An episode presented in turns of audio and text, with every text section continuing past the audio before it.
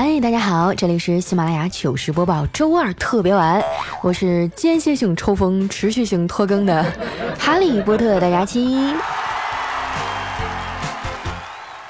最近啊，我特别的焦虑，觉得自己都快三十了，也没做过什么惊天动地的大事儿。孔子曾经说过啊，三十而立。可是，在那个年代啊，社会的平均寿命才三十一，也就是说哈，临死之前混出个样就行了。那照这个逻辑来推算哈，我觉得我们六十而立就差不多了。想到这儿啊，我就不禁放下了手头的工作，开始低头玩手机。其实呢，我很大一部分焦虑哈，是来自于现在的情感状态。嗯，作为一只啊呸啊一个一个大龄单身女青年，我时时刻刻哈都在准备着脱单。但是老天爷也太过分了，每次都让我和男神擦肩而过。前几天哈，我去北京出差，刚在火车上吃完了一包榴莲干儿，旁边又上来一帅气的小哥哥，急得我是抓耳挠腮啊，我也不敢张嘴说话，眼睁睁的错过了我一百零一次脱单的机会。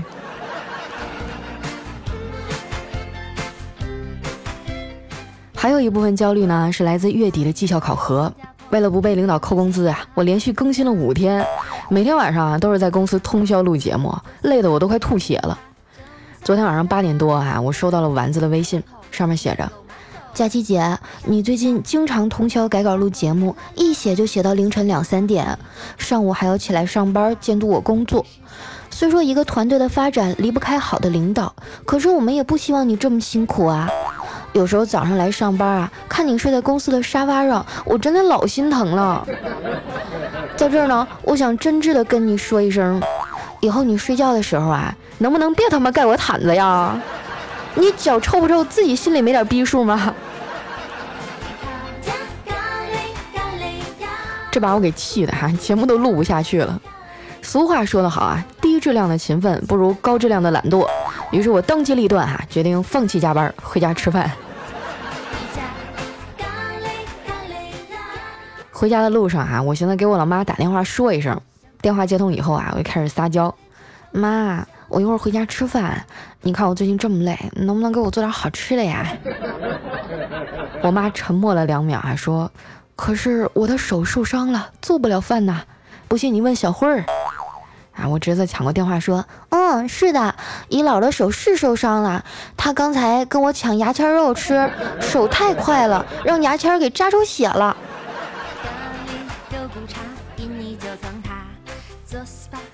这孩子啊，刚上小学，饭量比我都大。别人家的孩子啊，一到吃饭的时候呢，都是父母追着屁股后面喊：“宝宝，别玩了，快过来吃饭。”孩子一般都会说：“不嘛，我再玩一会儿。”我大侄子就不一样了，一般呢都是我嫂子说：“宝宝，你别吃了，出去玩会儿吧。”他说：“不嘛，我还没吃饱。”妈妈，你再给我盛一碗。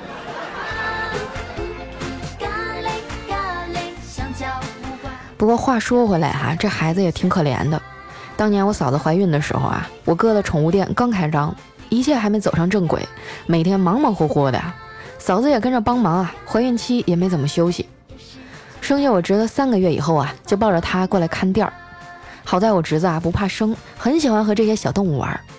这孩子还不到一岁的时候啊，就已经学会了好几种声音的狗叫了。后来教他学说话，叫妈妈的时候啊，这小家伙张嘴就是喵。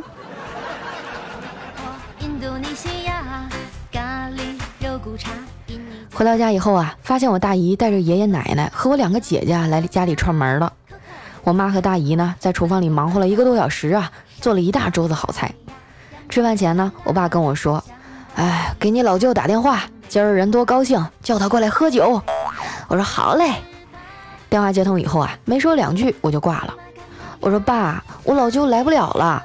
我舅妈说啊，他在家洗衣服呢。我爸撇撇嘴哈，不屑地说：“真窝囊，要是我呀。”说到这儿哈，就看我妈拿着铲子就从厨房里冲出来了，说：“咋的？要是你想咋的？不是，要是我，我我我我早就洗完了。”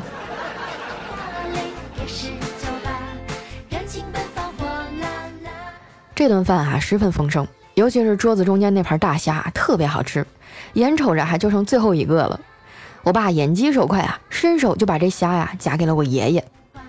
我爷爷也是啊，这么大岁数还惯孩子，几次拿着虾呀往我爸那个方向递。我爸当时眼圈都红了，赶紧用手拦着说：“爸，我不要，您别老惦记着给我夹了。”就这么来来回回的推了三次哈。后来我爷爷实在绷不住了，说：“你给我松手，我就是想蘸点醋。”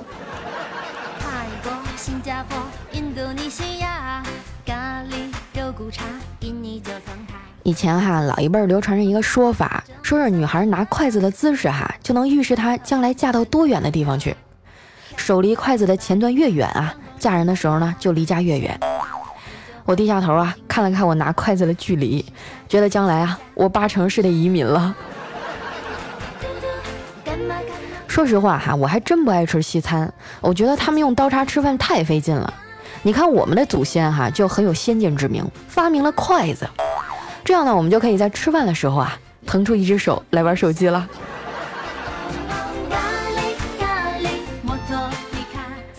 吃饭的时候刷微博哈，我还看到一条让人哭笑不得的新闻，说是杭州某医院呢来了一位急诊患者啊，特别悲催，因为他无意当中哈吃了一只蟑螂，事后越想越害怕呀，就怕这蟑螂生命力太顽强了，在肚子里没死，于是呢就拿起一瓶蟑螂药啊，咕咚咕咚的喝了半瓶。这回蟑螂应该是死定了啊！不过这大兄弟啊，估计也活不成了。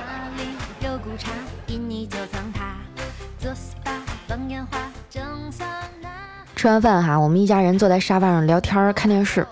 我二姐啊，拍拍大姐的肩膀说：“哎，让你妹妹啊去把碗洗了。”大姐犹豫了一下说：“还是让你妹去吧。”二姐说：“别总欺负我妹子啊，让你老妹儿去。”在一旁的我啊，听了是热泪盈眶啊。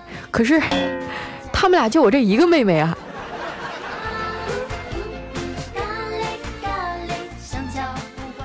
说起我这俩姐姐啊，当初也是我们家乡的传奇人物。我大姐呢，当年还得了七台河市高中女子组扳手腕大赛的第一名。当时那场对决哈，实力相差非常悬殊。对方呢是一个很高大健壮的妹子，嗯，就是那种。有麒麟臂的那种，你们知道吧？我姐憋劲儿哈，憋的是脸红脖子粗啊。最后呢，成功的憋出来一个屁来。对方扑哧一声哈，没忍住笑，然后呢就被扳倒了。后来我姐姐啊就赢得了那场比赛。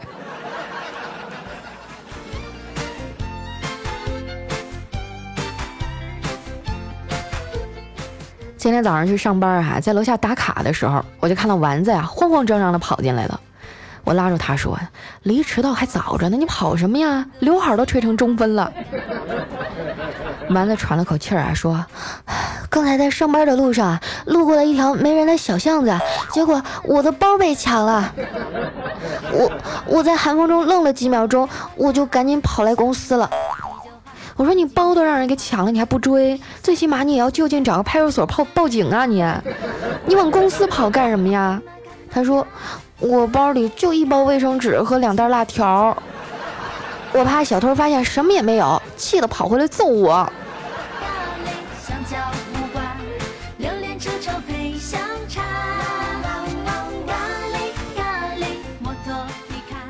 回座位的时候啊，我就看到彩彩正在逛淘宝。她前几天呢新买了一件衣服啊，昨天刚到，穿上还挺好看的。我就看彩彩啊，美滋滋的打开了那个链接地址，然后毫不犹豫的给了一个差评。我就很惊讶的问他：“你不是挺喜欢这件衣服吗？怎么还给差评啊？”啊，彩彩平静的说：“没错啊，我是挺喜欢的，但是给差评啊，可以防止别人买呀，这样走在路上就不会撞衫了。”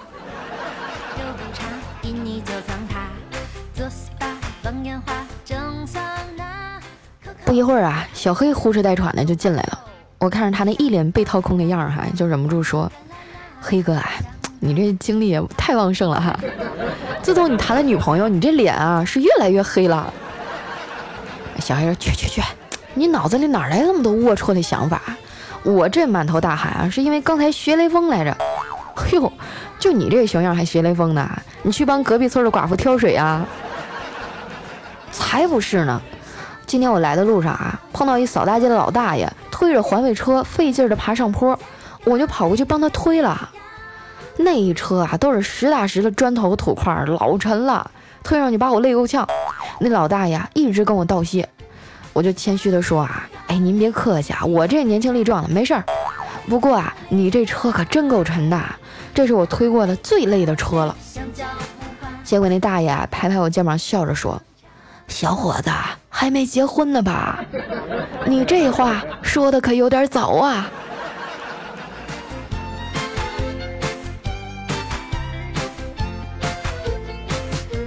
小黑啊，最近又刚交了，嗯，新交了一个，从来哈，小黑最近哈又新交了一个女朋友，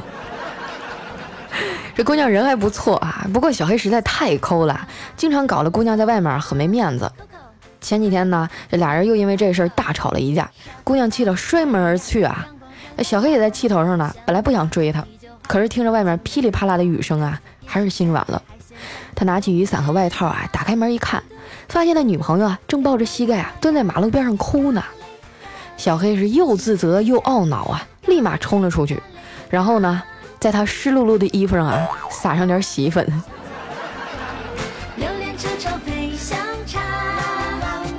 要我说，小黑也是人间极品啊，要不你跟丸子凑合凑合得了，你可别去祸害别人家姑娘了。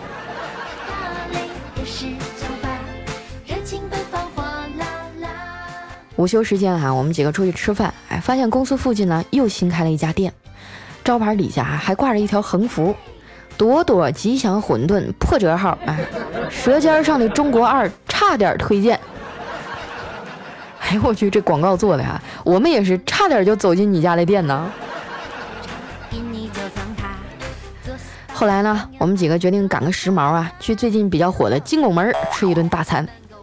丸子哈点了一个板烧鸡腿堡，一对大翅，一份薯条，一盒麦乐鸡，一瓶可乐，还有一个玉米杯啊！重点是他全都吃完了。吃完以后啊，还单独给玉米杯拍了张照片，发朋友圈说：“减肥好辛苦啊，只点了个玉米杯。”女人啊，女人，你的名字是谎言。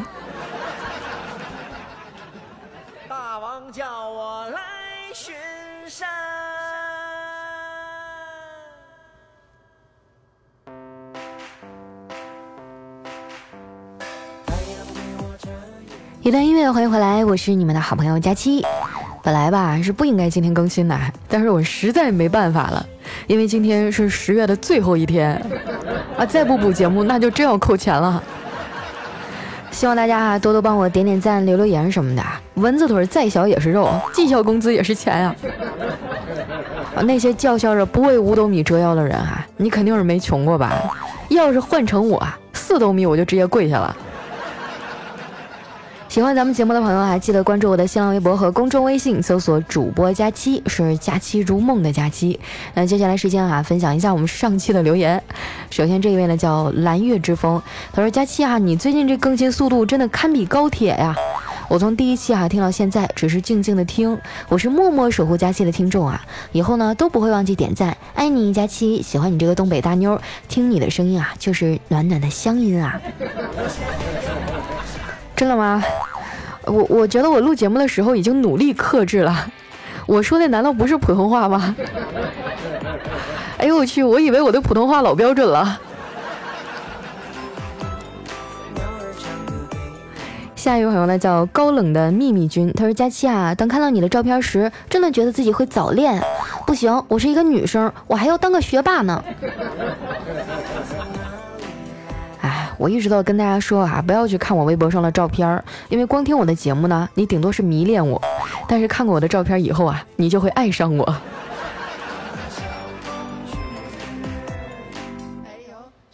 下面呢叫时间打样，他说佳期啊，怎么办？我好害怕自己毕业就失业呀！身边好多同学呢都签了第三方协议了，现在觉得好恐惧，我都不敢和家人提起。啊，你是今年的应届毕业生啊？那那你之前没有给别的公司投过什么简历吗？你也不要太着急哈。这个第三方协议也证明不了什么，对。但是我还是建议你现在呢就应该好好想想，你想从事哪个大致的行业，然后开始投简历了。要不然的话，好的工作机会真的就被别人抢走了。哎，不过最近我们公司也在招人啊，你可以上网去找找看哈，我们的招聘信息啊。下一位呢叫长得像学霸，他说最近啊一直准备考研，好久都没有听节目了，嗯，早上也起不来，发现还是你的声音叫我起床最有用，我就把没听的节目都补了，点了赞。我的网比较慢哈，只能加载出声音。最后呢跟您说哈，宝宝可是用流量点的赞啊，希望你的节目越来越好，前途越来越光明。人生不易，我们一起努力。我从来都相信啊，只要是我坚定信念要达成的愿望，就一定会达成。我希望你也是。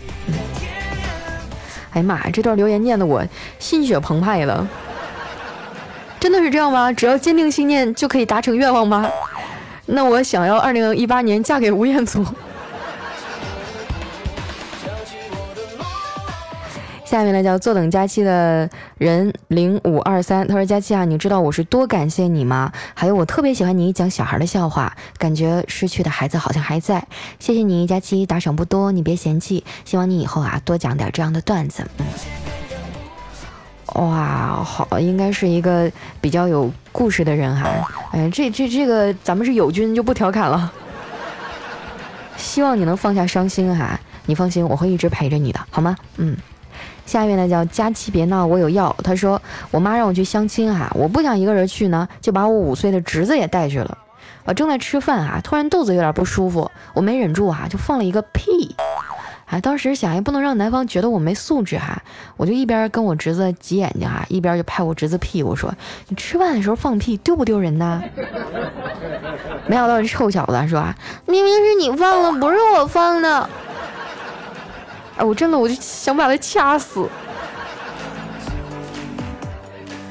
我觉得这个熊孩子的作用哈是一把双刃剑，有的时候确实能给你的尴尬解围，但是有的时候就是补刀啊。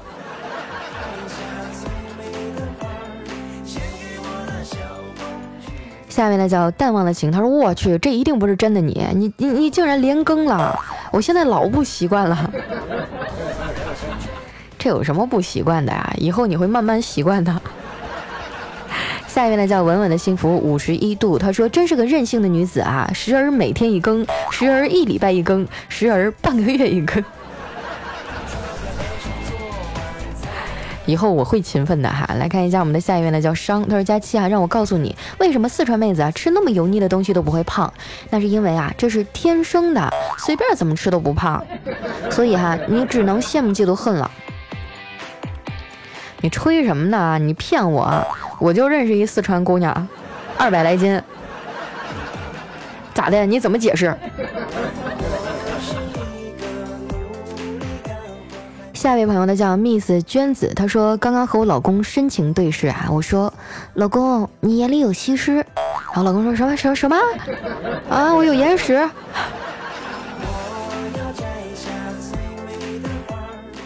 下面呢叫秦圆圆，她说佳期啊，我有一个疑问啊，我们试过在床上，试过趴在桌子上，试过在厨房，还试过在椅子上，可是都无济于事，我们到底应该怎么办呢？啊，你说，你说我们到底应该怎么样才能找到一个 WiFi 信号比较好的地方了？你你说你缺不缺德？你，我都已经开始脑补出一个激烈的这个动作片了，结果你是找 WiFi。下面呢叫青阳七四，哈，他说你们这都是怎么了？留言没破千还好意思听节目？真是的，佳期，我给你补五条留言。嗯，谢谢哈，谢谢好兄弟。这个，嗯，其实咱们的留言呢，基本上都是能过一千条的，而且通常情况下是一天的时间就能过一千。哎，在我的节目当中有这样一个铁一般的定律，就是前五百楼都是沙发。所以我特别想看一下，今天我们都有哪些人抢到了沙发。下面呢叫洗牌，他说：“佳琪您好，我是河北男，阴差阳错的啊认识了哈尔滨的一个女孩，我喜欢的样子她都有，虽然是异地啊，但每天都过得很充实。我想对你说一句，踏实的活着吧，老天爷饿不死瞎家巧，每个生命都应该被温柔以待。愿你以梦为马，随处可栖。”啊。呃，所以说你这段话到底是什么意思呢？你知道在这么多人里被我翻一次牌子多不容易吗？我还以为你要对人姑娘表白呢。哎呀，急死我了，真是。下面呢叫佳琪姐最漂亮，只听佳琪啊。她说佳琪姐你最漂亮，最漂亮，最漂亮了啊！我这么夸你就是希望你读读我。哎，那我要纠正一个问题哈，就是我的名字叫佳琪，不叫佳琪啊。名字都打错了，你还好意思让我过来翻你牌子啊？啊，他说这个，我想让你帮我表个白哈。他叫阿晶啊，在大连装备技术学院教书。我说啊，要送他一个特别的礼物，就想把我对他的暗恋哈告诉他。我们是高中同学啊，可是我以前一直没敢跟他说。现在啊，我也知道他还没有男朋友。我想在佳琪姐这儿大声的告诉他，阿晶，我喜欢你好多年了，你做我女朋友吧，我要把你娶回家，一起生猴子。你怎么知道你的表白对于他来说是礼物呢？没准是一个噩耗。开个玩笑啊！希望你表白成功，也希望我们的阿晶哈在节目当中能够听到这个男孩对你的表白哈。下一位呢叫朱宇，他说：“佳期啊，我是你的老粉儿，从张江高科呢转战老家哈尔滨，这一路哈都在听你的节目，一句话就是百听不厌。有可能是因为是老家的声音吧，在上海工作了八年啊，最终还是回去了，其中的酸楚呢，只有自己知道。不为别的，继续默默的支持你。”哎呀，其实我觉得在上海真的挺累的。问题是家乡的人都觉得我过得可好了，只能咬牙硬撑。在这，我真的希望所有在外拼搏的朋友们哈，都能够好好的照顾自己，嗯，都能够越过越好吧。下面呢叫小乐微豆秀，他说胖丫哈，老长时间的背景音乐没用 M Yours 了啊，我早上的起床铃声就是它，你要再不用哈，我就没有起床的冲动了。哎，你们不知道喜马拉雅有一个功能吗？就是节目定点播放，你可以把我的节目设置成起床的铃声啊。然后早上七点钟的时候就会，嗨，大家好，我是哈利波特大家期，你咋还不起床呢？太阳都晒屁股了。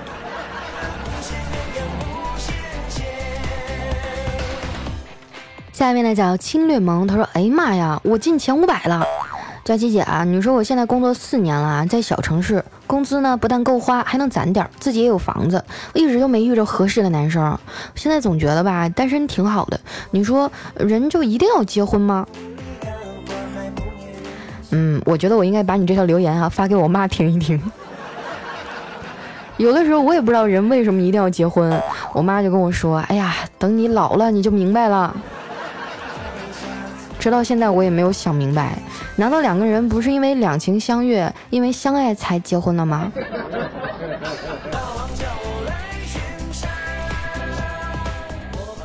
来看一下我们的最后一位哈，叫有你我的世界兵荒马乱啊。他说，呃，听你的节目很久了啊，从今年四月份呢。我就开始打离婚的官司。第一次呢是他起诉我，因为达不到他的目的啊，后来他就撤诉了。第二次呢是我起诉他，马上就要开庭了，我觉得心里乱乱的，真的不知道该不该离。想想啊，婚姻真的不是我想要的。可是想想孩子呢，又觉得他真的好无辜。结婚三年啊，经济上 A A 制，孩子的花销也是。即使我怀孕哺乳期啊，都没有给过我一分钱。我们俩经常因为钱吵架，激烈的时候他还会动手打我，就摁在地上往死里打那种。四月二十五号晚上，他爸冤枉我，划伤他外甥，当着他和婆婆邻居的面打我，把我的门牙都打掉了。从派出所出来啊，我就再也没有回过他家，我也没有再看见过孩子。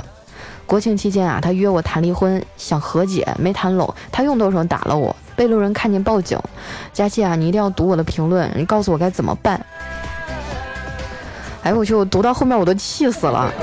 你就先别说你们俩经济上 A 不 A A A 制这个问题哈。他为什么要打你？